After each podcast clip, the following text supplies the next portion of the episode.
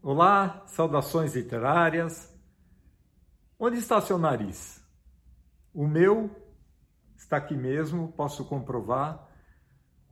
E eu pergunto porque numa certa manhã, ao cortar o seu pão para o café da manhã, o barbeiro Ivan Yakovlevich, ele descobre o nariz no meio do pão. Essa situação deixa sua esposa, Pascóvia, furiosa. Ele é um barbeiro, afinal, lida com navalhas, né?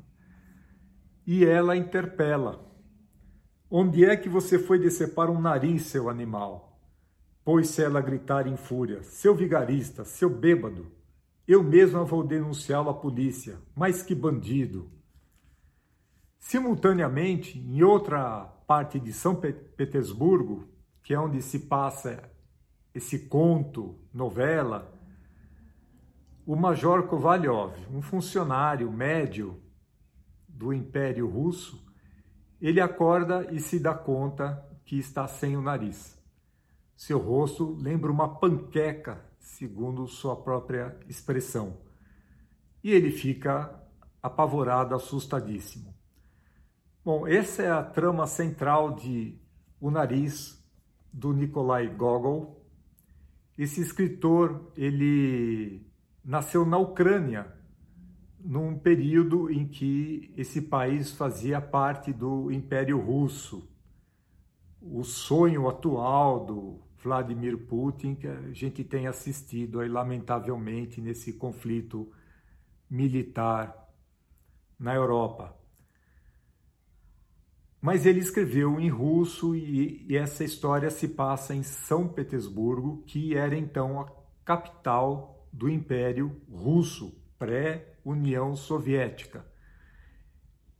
Esse conto novela ao nariz foi escrito entre 1835 e 1836.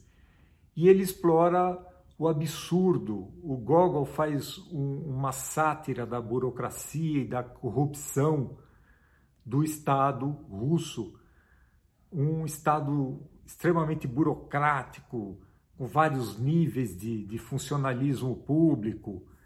Só que o, o autor, o Gogol, faz o possível para que todo esse absurdo, esse fantástico, pareça natural, a ponto de o Major Kovalyov, que perdeu o nariz, acabar encontrando o próprio dentro de uma igreja, rezando e ele aborda o próprio nariz, que já está vestido como um alto funcionário russo, aliás, superior ao próprio dono do nariz, o Kovalyov, e, e o diálogo é insólito.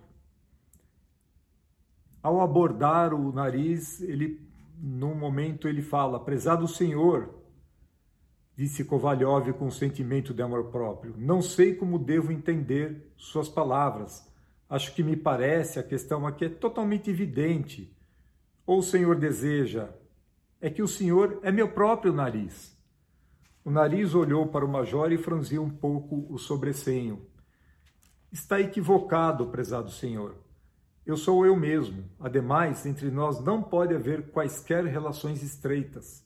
A julgar pelos botões do seu uniforme, o senhor deve servir no Senado ou pelo menos na Justiça. Quanto a mim, trato de assuntos científicos. Dito isso, o nariz virou-se e continuou a rezar.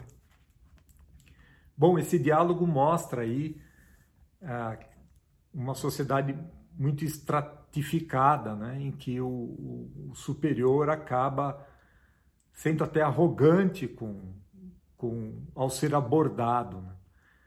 Isso a questão de uma pessoa estar falando com o nariz à parte, né? mas existe essa.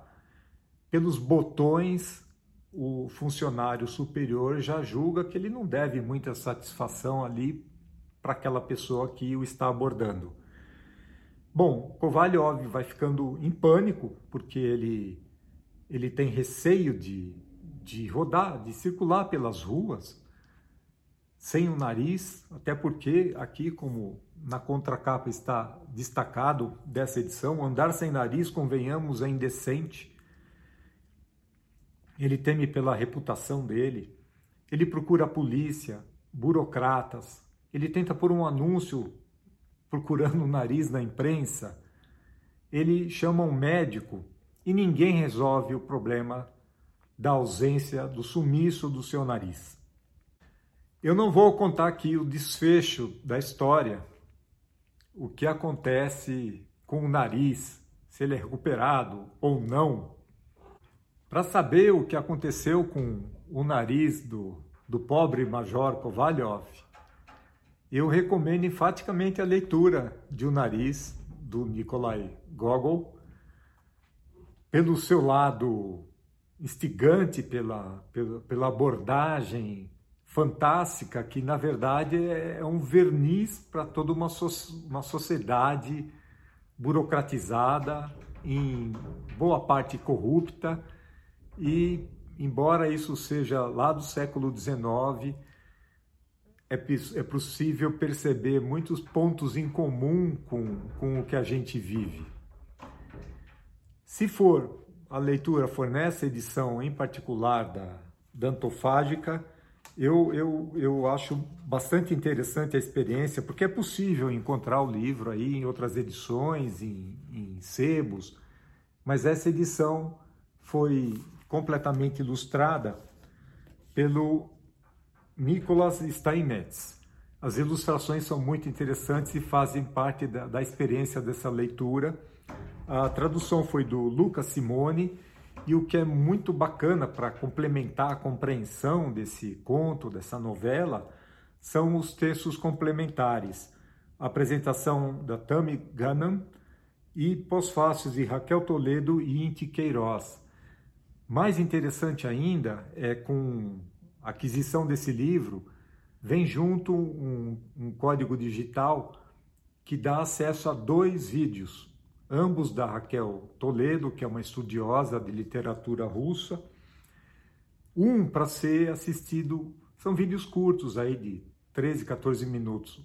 Um para ser assistido antes da leitura, em que ela chama atenção para pontos de especial interesse e fala também do da origem de Gogol e dessa, dessa, dessa obra, e outro para ser assistido depois para aprofundar a compreensão e ela chama atenção para vários aspectos muito interessantes num texto que é curto, mas é ao mesmo tempo bastante profundo e dá margem aí a boas risadas, mas é aquele humor amargo que faz pensar Será que eu não estou rindo de mim mesmo?